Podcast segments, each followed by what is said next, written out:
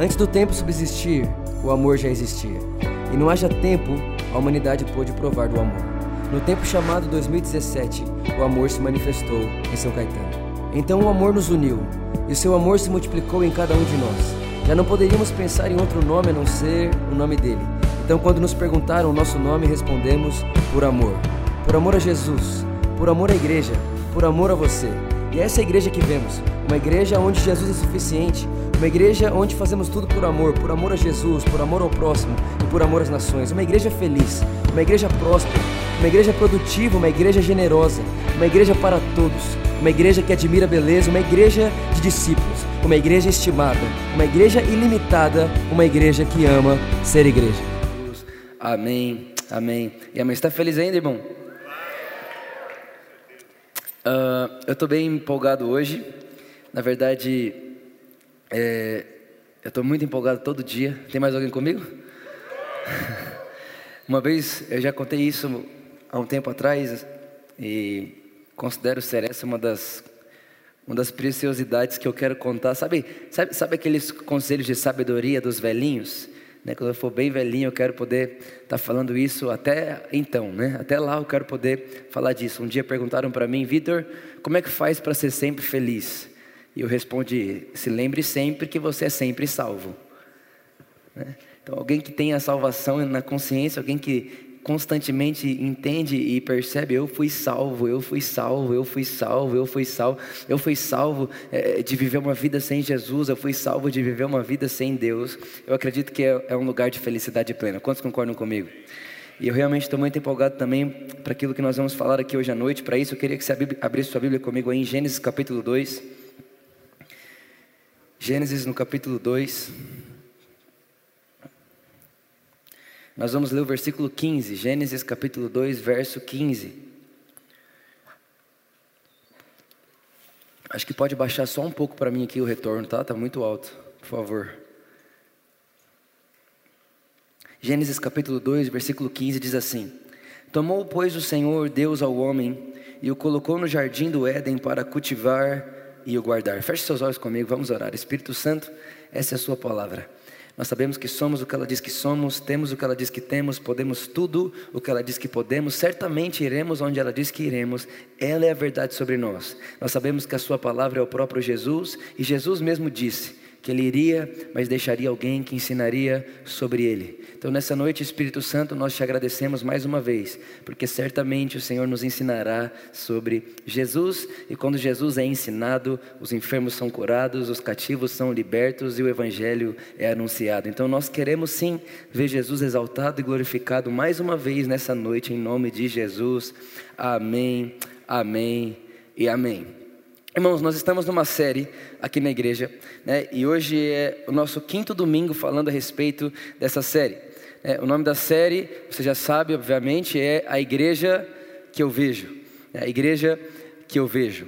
No primeiro domingo, há cinco domingos atrás, nós falamos sobre a suficiência de Jesus. Então, eu vejo uma igreja onde Jesus é suficiente. Então, nós falamos sobre não acrescentar suor humano naquilo que vale o sangue de Cristo. Né? Então, no segundo domingo da série, nós falamos sobre uma igreja por amor, sim ou não? Então eu vejo uma igreja por amor. Por que por amor? Porque se a resposta de Deus para a humanidade é por amor, nós cremos então que a nossa resposta como igreja deve ser a mesma, por amor. Qualquer pergunta que você fizer para Deus, Deus, por que isso? Qual é a resposta? Por amor. Deus, por que não isso? Qual é a resposta? Por... Deus, por que tão rápido? Por amor. Deus, por que tão devagar? Por amor. Todos os porquês que você perguntar para Deus, a resposta vai ser a mesma e vai ser por amor. Então acreditamos que se Deus responde todos os porquês por amor, nós também devemos responder todos os porquês por amor. Depois, na outra semana, nós falamos sobre eu vejo uma igreja feliz. Quantos lembram? Eu vejo uma igreja feliz. Feliz por quê? Porque somos salvos, somos justos e todas as coisas cooperam para o nosso bem. E se não vemos cooperar para o nosso bem ainda, é porque não é o final. Então nós falamos sobre isso e declaramos uma igreja feliz, uma igreja que está sempre bem, uma igreja que está sempre alegre, uma igreja que está sempre com esperança. Afinal de contas, somos prisioneiros da esperança. Irmão, que belo nome que Deus nos chama. A Bíblia chama a mim e a você de prisioneiros de esperança. Sabe o que é isso? É você parar toda má notícia em você. Qualquer má notícia que passa, para em você, porque você não sabe falar dela. E se você tiver que passá-la para alguém, você vai dar um jeito, mas vai falar para essa pessoa como se fosse uma boa notícia. Isso é ser um prisioneiro da esperança. Nada, de jeito nenhum, faz você faz sair da sua boca más notícias. Quem está comigo aí? E na semana passada nós falamos a respeito de uma igreja próspera. Né? Então eu vejo uma igreja onde Jesus é suficiente, eu vejo uma igreja que faz tudo por amor, eu vejo uma igreja feliz, eu vejo uma igreja próspera e hoje eu quero falar com você sobre eu vejo uma igreja produtiva. Olha para quem está do seu lado e fala, eu vejo uma igreja produtiva. Fala mais forte, produtiva. Sabe, e, e, eu comecei a pensar um pouco sobre isso, afinal de contas, não sei se você sabe disso, mas tudo que a gente está falando aqui, todas essas frases, né, todo, né, todos esses nomes, produtiva, feliz, próspera, é, um Jesus suficiente, uma igreja por amor, tudo isso, irmão, não, não apareceu do nada. Né, eu fiquei, na verdade, muito tempo pensando nisso, muito tempo mesmo, dias pensando nisso, né, trancado dentro de quarto, com eu, o meu computador e mais nada, só discernindo, Deus, qual é a igreja que o Senhor sonha? Quais são as palavras-chave? Né? Quais, Quais são as coisas que nós não podemos perder de vista o tempo inteiro? Então foi quando nós escrevemos essa igreja que vivemos. Né? E quando eu pensei na palavra produtiva, e eu fui passar para a liderança, olha, eu vejo uma igreja produtiva, a primeira pergunta foi, mas por que produtiva? Porque a verdade é que quando você fala, eu vejo uma igreja produtiva, automaticamente você pensa o quê? Em cobrança. Né? Você tem que produzir, você tem que fazer. Você... E como que pode eu tenho que fazer, tenho que fazer, tenho que fazer, não virar uma cobrança? E a verdade é que quando eu penso, eu vejo uma igreja produtiva, de forma nenhuma eu estou pensando em você tem que fazer, você tem que fazer, você tem que fazer. Muito pelo contrário. Eu estou voltando para esse texto que eu acabei de ler para você. Onde o texto diz que Deus pegou o homem criado a sua imagem e a sua semelhança, e colocou ele no Éden. Fala comigo, Éden. Agora, irmão, não sei se, como foi que você aprendeu, mas eu aprendi durante muito tempo que Deus fez o jardim do Éden. Você também? Só que se você ler o texto um pouquinho antes, não dá tempo de a gente ler, é por causa do nosso horário, mas se você ler um pouquinho antes, depois eu aconselho que você lê na sua casa, o texto bíblico vai dizer que Deus plantou um jardim no Éden. E isso é muito diferente. Jardim do Éden e um jardim no Éden. E Deus plantou um jardim no Éden e ele colocou limites para o jardim. Irmão, presta atenção, isso aqui é um absurdo de bom. Deus plantou um jardim no Éden e colocou limites para ele. Então, suponha, vamos supor que toda a terra é do tamanho desse palco, certo? Quando Deus plantou um jardim no Éden, ele não fez o jardim do tamanho da terra. Deus deu limites para o jardim. Deus colocou lá um metro quadrado de jardim do Éden. Era esse espaço que Adão tinha. E aí Deus falou duas coisas para ele. A primeira é Adão, guarde o Éden. E a segunda é Adão, cultive o Éden. E eu parei para analisar esse texto, comecei a observar. E a verdade, a verdade é que quando você vai pesquisar o original dessa palavra cultivar, você vai entender que existia um desejo de Deus ali. E qual era o desejo de Deus? O desejo de Deus é que aquele um metro quadrado que ele deu para Adão cultivar. Enquanto Adão cresce, enquanto Adão faz filho, enquanto Adão multiplica, ele multiplica junto com ele a imagem de Deus. E aí agora ele cultiva a terra, seus filhos cultivam a terra, seus filhos têm filhos, os filhos seus filhos têm filhos. E de repente aquele jardim começa a crescer. Ou seja, aquilo que era um metro quadrado vira dois. Aquilo que era dois depois vira quatro. Aquilo que era quatro depois vai virar oito. E qual sempre foi o desejo de Deus? É que toda a terra fosse cultivada até que toda a terra fosse exatamente como é no céu. Irmão, o desejo de Deus era que de passo em passo, de cultivo em cultivo, Adão, através da imagem de Deus, através dos seus filhos, fizesse da terra um jardim. Esse era o desejo de Deus que aquilo que era uma verdade, era não, ainda é, né? Que aquilo que era uma verdade no Éden, qual que é a verdade do Éden? A verdade do jardim, irmão, que foi plantado no Éden é que lá no jardim ninguém planta para comer. Deus dá o alimento. Nesse lugar ninguém tem enfermidade, todos são curados. Nesse lugar ninguém foge de Deus. Nesse lugar, todos esperam a viração do dia, porque no vento que sopra na viração do dia, o Senhor está. É esse ambiente, o desejo de Deus era, Adão, faça com que esse um metro quadrado que eu dei para você se torne a terra inteira. Isso foi o que Deus pediu para Adão produzir. Quando eu falo, irmão, que eu vejo uma igreja produtiva, eu estou falando a respeito de uma igreja que vai pegar o metro quadrado que Deus deu para ela. Porque a Bíblia diz que todos recebemos um talento. Todos recebemos um metro quadrado. Irmão, não importa o tamanho da sua influência, a verdade é que todos que estamos aqui influenciamos de alguma forma. E o que Deus está dizendo, Vitor? Pega esse metro quadrado que eu dei para você e cultive ele de uma forma, cultive ele, guarde ele de uma forma que esse um vire dois. E esse dois vai virar quatro. E esse quatro vira São Caetano. E esse São Caetano vira São Paulo. Esse São Paulo vira o Brasil. E esse Brasil vira as nações da terra. Então virá o fim. Essa é a vontade de Deus. Irmão, fica tão claro. Agora, olha só o que acontece. Tem muita gente que vive a vida inteira esperando e falando assim: ah, o que, que eu tenho que fazer? Tem muita gente que não produz hoje em dia nada porque está esperando Deus falar: ah, o que, que eu tenho que fazer? O que, que eu tenho que fazer, Deus? Ah, mas o que, que, que, você faz da vida? Então, estou esperando Deus responder meu chamado. Não estou esperando Deus me chamar para o ministério. Irmão de Deus. Imagine se Adão fosse esperar no ministério. Ele estava lá até hoje. Deixa eu te contar um negócio. Se o plano original de Deus fosse fazer uma igreja, ele começava com um pastor, não um pai de família. Eu vou, falar, de novo, vou falar para esse lado aqui, ó. Se o plano de Deus fosse começar uma igreja, ele começava com um pastor, não com um homem que é para cultivar um lugar onde vai pôr a sua família para viver. Irmão, Irmão, a verdade é que a igreja é o ponto onde, quando você vem aqui, qual é o papel da igreja?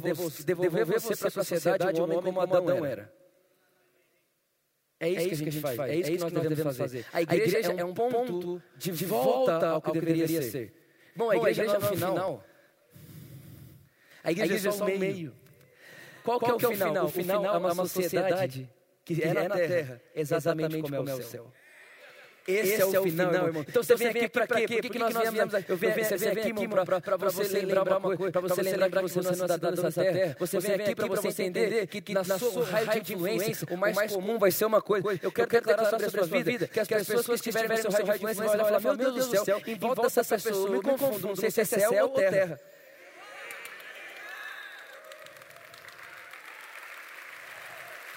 Parece, que quando eu estou em volta dessa pessoa, eu estou no céu. céu. Meu Deus, Deus eu, eu creio tanto. Meu, Meu Deus. Deus. Eu vou, eu vou voar hoje aqui. Agora, Agora presta, presta atenção. Essa, Essa sempre, sempre foi, sempre foi, sempre será o desejo de Deus. Agora, Agora irmão, presta atenção aqui.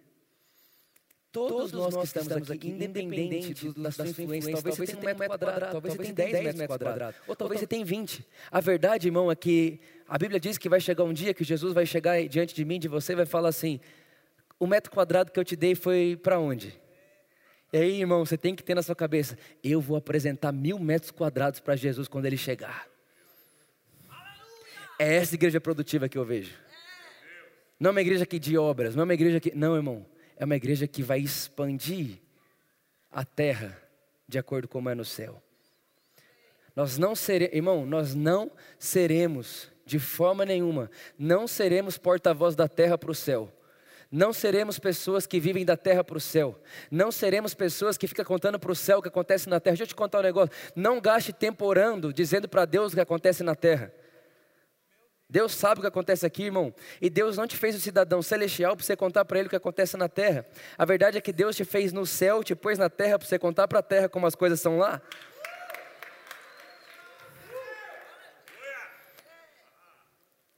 Deus te fez lá, te pôs aqui para você falar para cá como as coisas andam por lá. E lá, irmão, não tem doença. Lá, irmão, não tem falta de paz. Lá todo mundo é feliz. Lá tem abundância de alegria, de graça, de prosperidade, de provisão. Irmão, eu, eu, eu de verdade, eu consigo ver dentro de mim uma igreja onde todas as pessoas, todas, todas as pessoas vivem uma vida que parece o céu. E eu não estou falando aqui, eu não estou falando aqui de uma vida sem problema. Eu não estou falando aqui de uma vida sem dificuldade, irmão. De verdade, depois que você conhece o Evangelho, até a morte é lucro. O que, que não vai ser lucro para a gente? Aleluia. Aleluia, glória a Deus. Tem alguém comigo aqui, pelo amor de Deus? Fala amém, eu estou aqui, Vitor. Irmão, se você não concordar comigo, eu vou descer aqui toda vez e vou falar assim, muito legal, Vitor.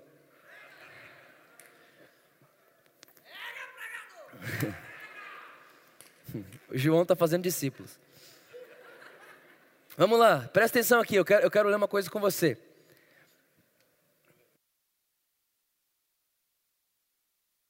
Abra sua Bíblia comigo em 2 Timóteo, 2 Timóteo capítulo 4, verso 7. 2 Timóteo capítulo 4, verso 7. Eu quero que você leia esse texto comigo. E a verdade, a verdade é que eu desejo que essa seja uma das últimas frases da minha vida. Quando eu for, irmão, eu não sei você, mas eu amo me imaginar velhinho. Tem alguém mais, de verdade? É só eu. Só, é verdade mesmo, ninguém faz isso. Eu amo me imaginar velhinho, amo. Tipo assim, sentado numa rede, né? E aí vem a, os jovens, né, vem falar comigo, e eles falam assim, então, é, eu sei que você nunca viu um carro voador, mas acabou de lançar. Eu falo, sério? Sério? Ah, então, dá um conselho para a gente, qual conselho que você dá? Aí eu quero olhar para eles assim, com o olho cheio de lágrimas e dizer, continue pregando Jesus. Sabe aquele negócio? Sabe assim, aí, aí eu quero olhar para eles e falar assim, ei, fique, sorria. Né? Eu quero olhar para eles e falar que não falte dor na bochecha de tanto sorrir. É, essas coisas assim. Eu, eu, quero ser um velhinho assim. E uma coisa que eu quero falar é o que Paulo disse aqui no capítulo 4, verso 7 de 2 Timóteo. Eu combati um bom combate. Eu combati um bom combate. Eu completei a carreira. E eu guardei a minha fé. Irmão, eu quero terminar minha vida assim. Eu quero terminar minha vida podendo olhar para quem está à minha volta e dizer: Timóteo, eu combati o bom combate. Eu terminei a minha corrida e eu guardei a minha fé. Irmão, faça disso o alvo da sua velhice. Aleluia. Aleluia. Que coisa boa, né? A gente a, foi colocado muitas vezes que envelhecer é ruim. Irmão, envelhecer é ruim. A Bíblia diz que na sua velhice você vai colher o dobro de fruto. A Bíblia diz que na sua velhice você vai ter sabedoria nos seus cabelos brancos. Ei, você que está mais velho deixa eu te contar. Você não está no pior momento da sua vida, muito pelo contrário. Se prepare para ver frutos em dobro. Se prepare para ver prosperidade em dobro. Se prepare para ver alegria em dobro. Irmão, pega aí, pelo amor de Deus, isso é para você, é a palavra de Deus sobre mim sobre você. A Bíblia diz que o justo florescerá em todo o tempo e que nem a idade é capaz de fazer o justo parar de florescer. Isso é para você. Ele quer levantar o. Olha lá, combati o meu combate, completei a carreira e guardei a fé. Agora, irmão, de uma forma sobrenatural, né? Dependendo da sua fé, você vai achar que é coincidência, e dependendo da sua fé, você vai achar que era predestinação, né? Logo, logo hoje, que é, o tema da mensagem é Eu vejo uma igreja produtiva, e eu queria que você soubesse disso, que isso já está decidido faz mais de dois meses. É, essa mensagem já, já seria essa data mais de dois meses atrás, quando a gente terminou de fazer a igreja que eu vejo. E, por coincidência, ou enfim, logo hoje foi, foi a primeira vez que nós, né, tem um pessoal aqui também comigo, que a gente correu uma meia maratona. E, muito bom, depois vocês vão ver o João mancando por aí. Uh, mas ele terminou.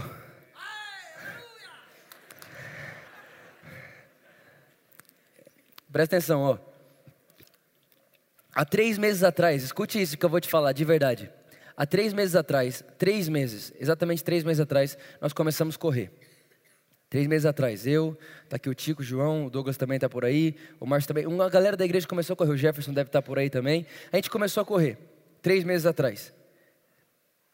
E aí, de repente, o Douglas né, ele, ele chega em mim e fala, pastor, vai ter uma corrida tal, queria te dar de presente, você nunca correu, eu queria te dar a primeira corrida. Eu falei, beleza, vamos ir, vamos ir. Que dia que é? Ah, é de domingo, só que é seis e meia da manhã. Eu falei, bom, seis e meia da manhã, perfeito, né, dá para terminar e vir para a igreja na celebração das dez. Então a gente foi, hoje acordamos quatro da manhã, irmão, eu acordei, a Luísa sabe, eu acordei, nós somos a velocidade, nós somos a velocidade. Quem já assistiu McQueen? É, é, é, é, possante como um jato, rápido como um foguete. Ficava falando isso. E aí, desde quarta-feira, eu decidi na minha cabeça que eu ia terminar a prova. Eu ia terminar a prova em 1 hora e 45. Então eu comecei a falar 1 hora e 45, 1 hora e 45, 1 hora e 45, 1 hora e 45, 1 hora e 45. E hoje de manhã, quando eu saí de casa, quatro e pouco da manhã, Luiz acordou, né? E aí eu falei para ela, 1 hora e 45, vou chegar em casa 1 hora e 45 e tal. E prometi isso para ela. Então o que, que eu fiz? Eu imaginei eu chegando em casa Terminei em uma hora e 45 e ela vai celebrar, vai ficar feliz e super orgulhosa do marido, sim ou não? Pronto. Aí, irmão, beleza, a gente foi correr, né? Enfim, Deu largada, a gente saiu correndo, aquele tanto de gente, vamos correndo, correndo, correndo, correndo. Irmão, quando chega no 13 terceiro quilômetro, eu falei, Deus amado. E eu correndo e meu cérebro falando assim, ó, 1,45 nunca, 1,45 nunca, 1,45 nunca. 1,45 jamais, 1,45 jamais. Só que aí, irmão, eu me lembrei de que quando eu saí de casa, eu disse para minha esposa, eu vou fazer uma hora e 45. Eu vou fazer uma hora e 45. Eu vou fazer uma hora e 45. Eu vou fazer uma hora e 45. Quando eu estava nesse momento da prova, irmão, de verdade, a vontade era, deixa para lá.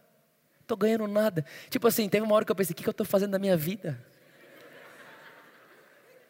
Tipo, eu, eu vou pregar já já numa igreja linda, maravilhosa, só tem gente linda lá. O que, que eu estou fazendo aqui, meu Deus do céu? Alguém me explica, eu estou pagando para isso né? E o cérebro louco, o cérebro maluco. Podia estar dormindo, Jesus. Né? 6 e 45 não, essa hora devia ser já umas, uma hora que a gente estava correndo quase já, 13 quilômetros. Irmão, de repente meu cérebro começou a querer me sabotar e eu me lembrei de Hebreus 12, 2. Hebreus 12, 2, a Bíblia diz assim: olhando fixamente para Jesus, o autor e consumador da nossa fé, ao qual em troca da alegria que lhe estava proposta, superou o presente momento. Ele superou a aflição pela alegria que lhe fora proposta. Ou seja, teve um momento na, na, na, vida de Jesus, ali na caminhada dele, que ele só superou a aflição, porque ele viu a alegria que lhe tinha sido proposta. E porque ele viu a alegria que lhe tinha sido proposta, a alegria que ele viu foi a força para o presente. Irmão, deixa eu te contar um negócio. Tem muita gente que parou de produzir não porque não tem mais força, mas porque não tem mais visão da alegria. A visão da alegria. Irmão, qual a imagem do final? Jesus ele viu a alegria que lhe fora proposta e por isso ele não parou no meio do caminho. Irmão, naqueles 13 quilômetros eu tive que ver. O que, que eu tive que ver? Eu tive que ver eu chegando na minha casa com a medalha no peito e pondo a medalha no, no, no pescoço da minha esposa e dizendo para ela: Eu consegui. E de uma forma sobrenatural, obviamente a gente treinou para isso. A gente terminou. Quando a gente terminou, a gente olhava um pouco e falava: Meu Deus, meu Deus, meu Deus, olha o que a gente fez, meu Deus do céu, nós somos a velocidade, nós somos a velocidade, nós somos a velocidade. Não tem ninguém como a gente na face da terra. Irmão, eu só queria chegar em casa e contar para a Luísa. Era tudo que eu queria. Então no final da prova, olha o que a gente ganhou.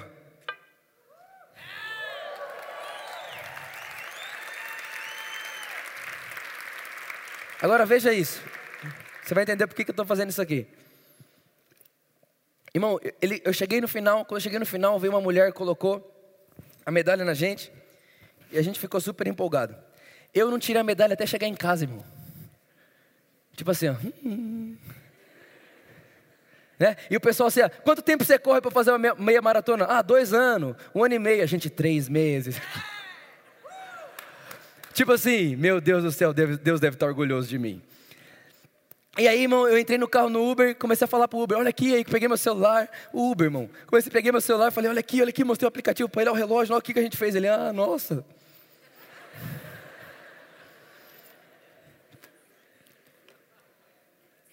Irmão, só que teve uma coisa, essa medalha só ficou no meu pescoço até eu ver a Luísa.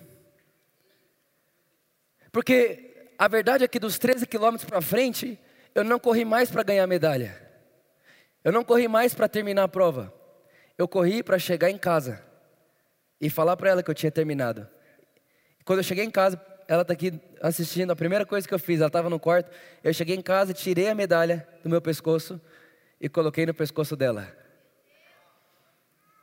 Irmão, na hora que eu coloquei no pescoço dela e fui tomar banho, o Espírito Santo falou para mim: Você entendeu o que você acabou de fazer? Eu disse o quê? Ele falou assim: Você percebeu que a força para você completar a corrida que te foi proposta não foi a medalha para você, mas foi para colocar a medalha da sua esposa? Eu falei: Sim. Ele falou: É a mesma coisa que você vai fazer com Jesus. A Bíblia diz que todos nós seremos coroados e terminar a nossa corrida. Porém, a Bíblia diz em Apocalipse capítulo 4 que vai vir um anjo, igualzinho veio aquela mulher na final da prova. Terminou a corrida, veio uma mulher, um anjo, uma mulher, um anjo, uma doce. E colocou a medalha no, meu pescoço, de todos nós. Colocou. Só que ela só ficou em mim até eu encontrar a Luísa. E você pode ler Apocalipse capítulo 4, a Bíblia diz que vai vir um anjo, vai te coroar. E sabe até quando vai ficar essa coroa na sua cabeça? Até você ver Jesus. Porque quando você vê Jesus, a Bíblia diz que você vai tirar a coroa e você vai jogar nos pés dele e vai falar: sabe o que?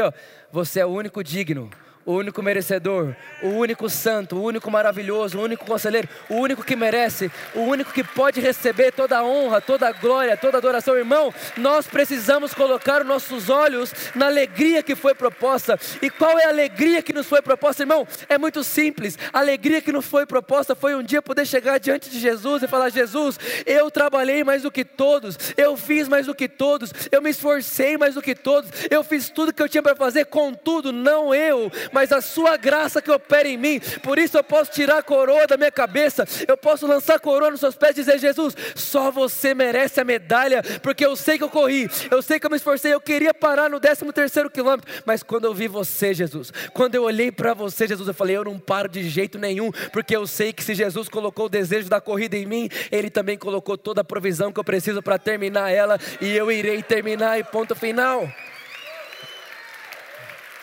essa igreja que nós vemos. Agora, irmão, é muito simples. Talvez você olhe para mim e fale, Vitor, tá bom, mas como que a gente produz? É muito simples. Jesus deixou muito claro. Quando chegaram em Jesus, perguntaram para ele, Jesus, no que se resume a lei? O que, que Jesus disse? Ame a Deus de todo o seu coração e ame o seu próximo como? Irmão, isso é a lei, não é Jesus. Isso que a gente tem que entender. Tem muita gente que fala, não, o maior mandamento é amar Deus e amar o... Irmão, isso é a lei. Leia, Mateus 6. As pessoas perguntam, Jesus, no que se resume a lei? E ele diz isso. No final da caminhada de Jesus, Jesus olha para os discípulos e diz assim: Olha, agora um novo mandamento vos dou. E esse novo mandamento é: ame o próximo como eu te amo. Repara que muda tudo, irmãos. Uma coisa é você amar o próximo como você se ama. Outra coisa é você amar o próximo como Jesus te ama. E eu não sei se você acredita nisso, mas eu acredito que Deus me ama mais do que eu me amo. Então, ao saber que Deus me ama mais do que eu me amo, e eu tenho que amar o próximo como Deus me ama e não como eu me amo, significa que eu tenho que amar mais você do que eu. E aí Jesus continua o texto e diz assim: E quando vocês fizerem isso, quando vocês amarem o próximo como eu vos amei, então o mundo verá que o Pai me enviou. Olha que coisa maravilhosa. Vitor, como que eu faço para aumentar meu metro quadrado? Ame. Mas amar como? Como Jesus ama. E como Jesus ama? Como Jesus te amou? Primeiro, Ele amou quando você não podia fazer nada por Ele. Ele amou sem merecer. O amor dele não é, ele, ele não é, não é ciumento. O amor dele não é um amor irado. O amor dele não julga, o amor dele não condena, o amor dele abraça, o amor dele inclui, o amor dele faz de novo, o amor dele acredita mais uma vez. Irmão, quando Jesus disse, ame o próximo como eu vos amei, ele estava dizendo, da mesma forma, Vitor, que você está me vendo eu te amar, faça com alguém. E quando você faz isso, aquela pessoa vai reconhecer que o Pai me enviou. E quando ela reconhece que o Pai me enviou, acabou de ser um metro quadrado, vira dois. Já percebeu que toda vez que Jesus ia pregar, ele dizia: Arrependei-vos, pois é chegado o reino dos céus? Só que muita gente banalizou a palavra arrependimento como se arrependimento é chorar pelo pecado cometido. Mas isso não é arrependimento. Se você for estudar o texto, arrependimento significa metanoia, mudança de mentalidade. Jesus está dizendo: mude a sua mente, pois o reino dos céus é chegado. E no reino dos céus, o que é normal na terra não é normal no céu. E o que é anormal na terra é normal no céu. Por exemplo, Vitor, mude sua mente, porque na terra é normal doença, no céu não. Então transforme sua cabeça. Doença não é mais normal onde você está e nem no seu raio de influência. Você vai cultivar a terra que eu te dei até que não haja doença em sua volta.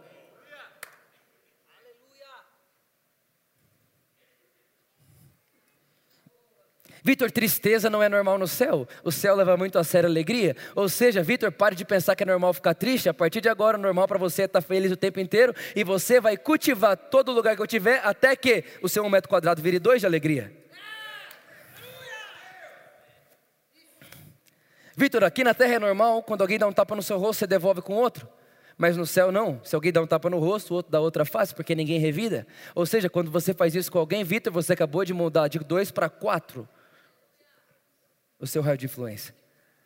É assim que nós crescemos em influência, irmão. Nós crescemos enquanto amamos. Agora deixa eu te contar, tudo que você precisa, tudo que você precisa para fazer isso é ser comum.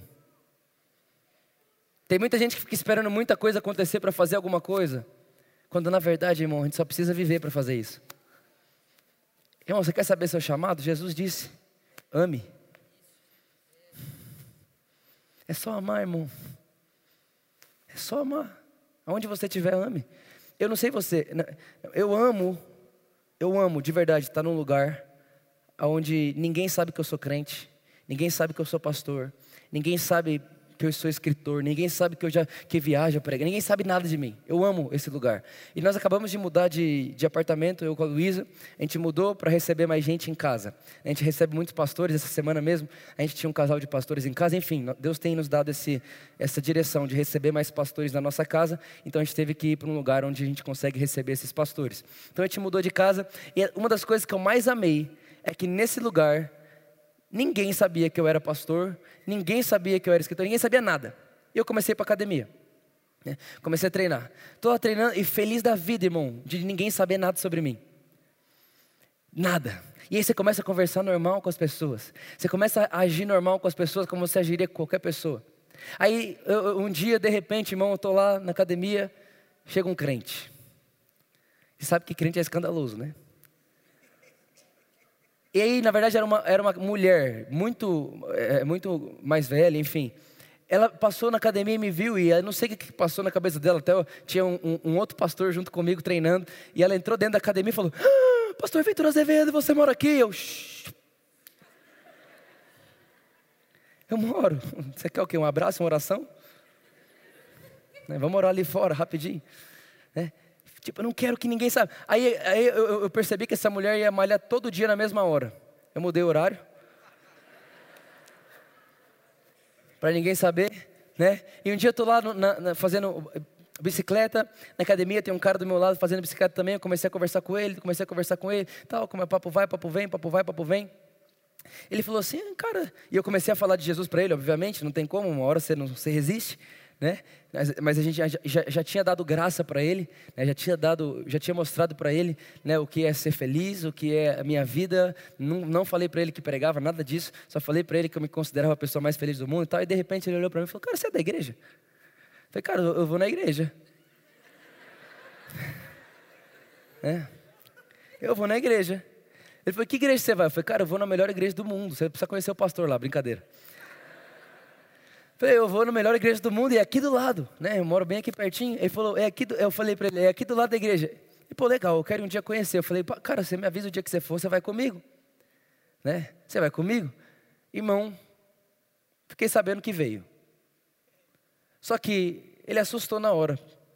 Porque de repente, a hora que ele chega aqui, falou, vou ter que ir ali rapidinho, tá? A hora que eu subo, eu subo para pregar. E rapaz, tu é o pastor da igreja? Eu falei, nas horas vagas. É, ele ama. Eu falei, eu até brinquei com ele, quando eu não estou treinando, eu estou pregando, é, pastoreando alguém e tal. E o que, que eu estou querendo dizer para você, irmão? Ele não precisava saber nada de mim. Ele só precisou me ver vivendo, sei lá, umas seis vezes. Sabe por quê, irmão? A Bíblia diz que você é o sol da terra, a luz do mundo. A Bíblia diz que Deus faz o seu apelo por nosso intermédio. Deixa eu te contar um negócio. Você tem que começar a aparecer nos lugares. Toda vez que você entrar no lugar, faz assim, ó. Entrou, falou, nunca mais é o mesmo. Nunca mais é o mesmo. Mas por quê? Só porque você pisou? É. Então você é tudo isso? Mais que isso. Mas isso não é arrogância? Irmão, humildade não é pensar que você é menos. Humildade é só saber de onde vem o porquê você é. Eu não sou tudo isso por causa de mim, eu sou tudo isso por causa do Evangelho. Mas eu não vou de forma nenhuma negar o Evangelho que está em mim. Irmão, Deus deu potencial para mim e para você, para a gente fazer coisas que ninguém pode fazer. E uma delas é amar sem que ninguém mereça.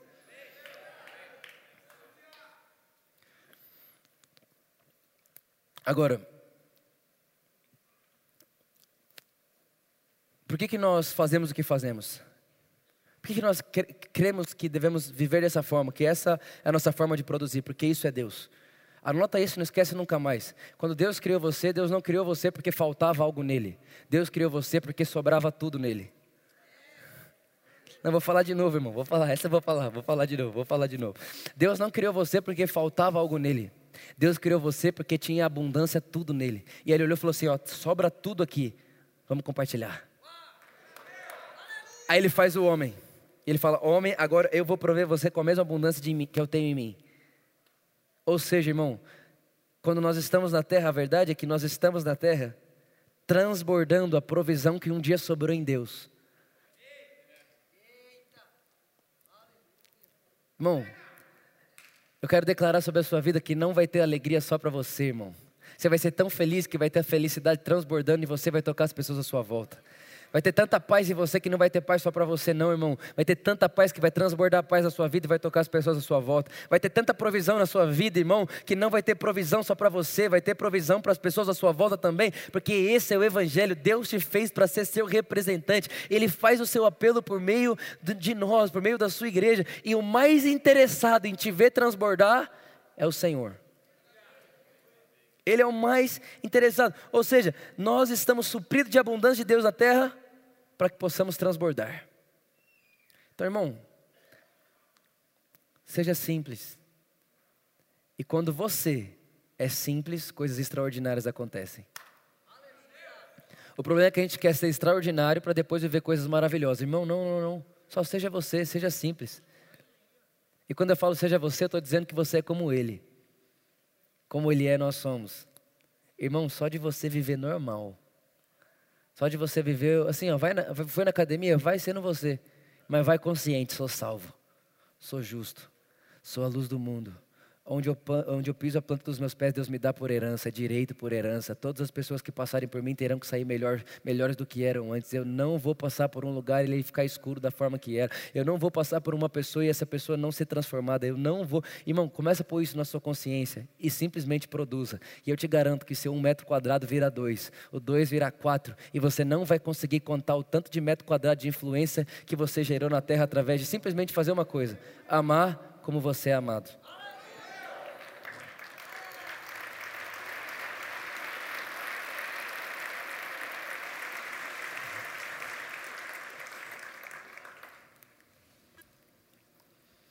E nós fazemos tudo isso por meio do Evangelho de Jesus. Repare que Deus, Ele não pede para que você ame sem te dar um modelo de amor. Ele te dá um modelo de amor e pede para você fazer igual. E a verdade, meus irmãos, é que quando Deus pede para você fazer algo, Ele só pede para você fazer algo, porque antes de pedir, Ele proveu você para fazer o que Ele está pedindo para você fazer. Irmão, um dos textos mais belos da Bíblia para mim está em 1 João, onde o apóstolo, conhecido como apóstolo do amor, que se autodenominou discípulo a quem Jesus ama, ele olha para mim e para você e diz: Ei, você só pode amar que você foi amado primeiro. Nós não podemos amar sem ser amados. É por isso que a lei era impossível ser cumprida. Era impossível. Irmão, a lei era simples: ame a Deus e ame ao próximo. Ninguém cumpriu. Impossível. Até o dia que Deus se fez carne e veio nos ensinar a amar. Você sabe que tem um cara chamado Bob Jones, um herói da fé. Esse cara, ele disse que um dia teve, ele estava muito mal e ele quase que morre. E nesse, nesse meio que um coma que ele teve, ele teve uma visão. E a visão que ele teve é, era ele chegando na eternidade. E quando ele chegava na eternidade, ele se encontrava com Jesus e, e ele começava a falar: Jesus, eu plantei muitas igrejas, eu preguei em muitos países, né? eu, eu fiz tanta coisa, Jesus do céu, olha o tanto de coisa que eu fiz, olha o tanto de gente que eu abençoei. E ele falou que Jesus não respondeu o que ele falou, só perguntou uma coisa: Bob Jones, minha pergunta para você é muito simples e única. Enquanto você viveu na terra, você aprendeu a amar? Você aprendeu a amar? Sabe, irmãos, a verdade é que quando eu me apresentar diante de Jesus, eu não quero falar para Ele, olha o tamanho das coisas que eu fiz. Eu quero me apresentar diante de Jesus e falar: Jesus, olha o tanto de gente que eu amei. Irmão, para amar, basta estar tá vivo.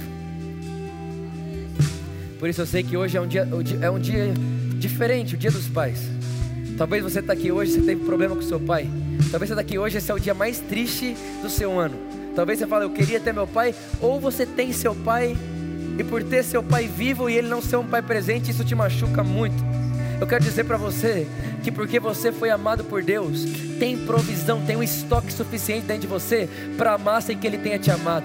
Tem um estoque de provisão suficiente dentro de você para perdoar Ele, para dar amor para Ele, para dar graça para Ele, mesmo sem Ele ter feito isso por você. E talvez você está aqui hoje, você é esposa de um cara, você é esposa de um marido, a sua maior decepção é que o seu marido nunca tratou seus filhos como você acha que ele deveria tratar, ou senão ele nunca tratou você como você acha que você deveria ser tratada, e você está olhando e falando, não, eu estou repelindo ele, estou deixando ele de lado, e você é filho e fala, não, eu não quero saber do meu pai, até porque, meus irmãos, na lei natural da terra, quem tem que ir atrás do filho é o pai, não o filho atrás do pai, mas graças a Deus que nós nascemos de Deus, a, a nossa lei não é mais a lei da terra, nós não vivemos mais de acordo com as leis humanas, agora nós somos cidadãos celestiais, e como cidadãos celestiais, nós não precisamos que outro alguém nos ame para que nós o amemos, a Bíblia diz, deixa claro, Deus chamou de forma abundante, e quando Deus chamou de forma abundante, Ele plantou dentro de você um estoque de provisão para que você possa amar qualquer pessoa, perdoar qualquer pessoa, acreditar em qualquer pessoa, acreditar segunda vez em qualquer pessoa, acreditar terceira vez em qualquer pessoa, irmão. Eu estou falando para você que tem provisão sobrenatural para amar qualquer pessoa dentro de você, independente do que ela tenha feito, independente do que ela falou sobre você. O cara que te traiu, deixa eu te falar, sabe o que você faz para ele? Fala para ele que ainda tem a mesma cadeira para ele sentar, porque a cadeira dele ninguém pode sentar porque é dele. A pessoa que não te perdoou, pode falar para ela: olha, eu estou livre de você, eu te amo demais para ficar preso nisso. Irmão, essa é uma semana, eu creio muito forte nisso. É uma semana que você vai achar pessoas que você não tinha, não tinha conseguido resolver a situação, não sabia lidar com a situação, e você vai dar para ela o que você não recebeu dela, mas recebeu de Deus o amor, o estoque de provisão. E eu quero declarar que você viverá dias de leveza, de graça e de paz, e de muito amor, e de muito amor. Porque Deus te proveu para amar quem nunca te amou. Deus te proveu para perdoar quem nunca pediu perdão. Deus te proveu para acreditar em quem te traiu. Deus te proveu para ter paciência com as pessoas, irmão. Deus foi misericordioso com você para que você seja misericordioso com o próximo. Imagina só se no dia que você traiu Deus, Deus virasse as costas para você. Imagina só o dia que você não deu atenção para Ele, Ele virasse as costas para você. Não, irmãos, não, não, não, não. Nós temos estoque dentro de nós para darmos o que nunca recebemos do outro, mas que recebemos do Senhor. Essa igreja, essa é a igreja produtiva que eu vejo. É uma igreja que produz amor. Amor. Amor. E depois mais amor e depois mais amor. E depois de 10 anos, mais amor. E depois de 20 anos, mais amor. Mais amor. Mais amor. E mais amor. E mais amor. E quanto mais amamos, mais Jesus é visto. Mais amor e mais Jesus é visto. E quanto mais Jesus é visto, mais a sociedade é transformada. Mais pessoas são curadas. Mais pessoas são libertas. Mais pessoas ouvem o Evangelho da paz. Mais pessoas perdem o medo de Deus mais pessoas perdem o medo da religião, mais pessoas deixam o legalismo de fora. Nós amamos e as coisas se transformam à nossa volta. Esse é o Evangelho de Jesus. Você é um fermento colocado no meio de uma massa e você vai fermentar a massa toda enquanto ama o próximo como Jesus te amou. Você pode aplaudir Jesus bem forte por isso e ficar de pé no seu lugar. Irmãos, eu queria fazer uma, uma confissão com você agora. Nós vamos confessar algo juntos falar daí, você repete daí. Eu queria que você fizesse isso com muita força agora. Diga isso bem forte. Fala assim: Eu já sou provido de amor, de graça, de perdão, de vida, de alegria, de paz. Fala bem forte assim: Eu não preciso ser abastecido pela terra. Eu sou abastecido pelo céu. Eu tenho dentro de mim coisas eternas, alegria eterna, perdão eterno, graça eterna, amor eterno, e eu darei para as pessoas, não aquilo que elas estão me dando, mas aquilo que eu recebi do céu.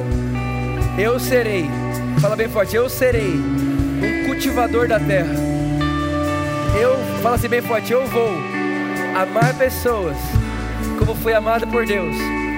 E eu verei o meu um metro quadrado se tornar dois, se tornar quatro, se tornar oito, se tornar dezoito, setenta, e eu não vou saber calcular o tamanho da influência e de pessoas que serão amadas através da minha vida. Amém. Amém. Amém.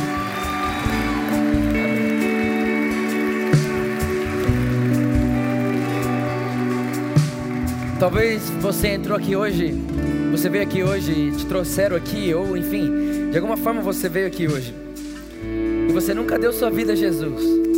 A Bíblia diz muito claramente sobre isso, que antes de nós escolhermos Ele, Ele nos escolheu.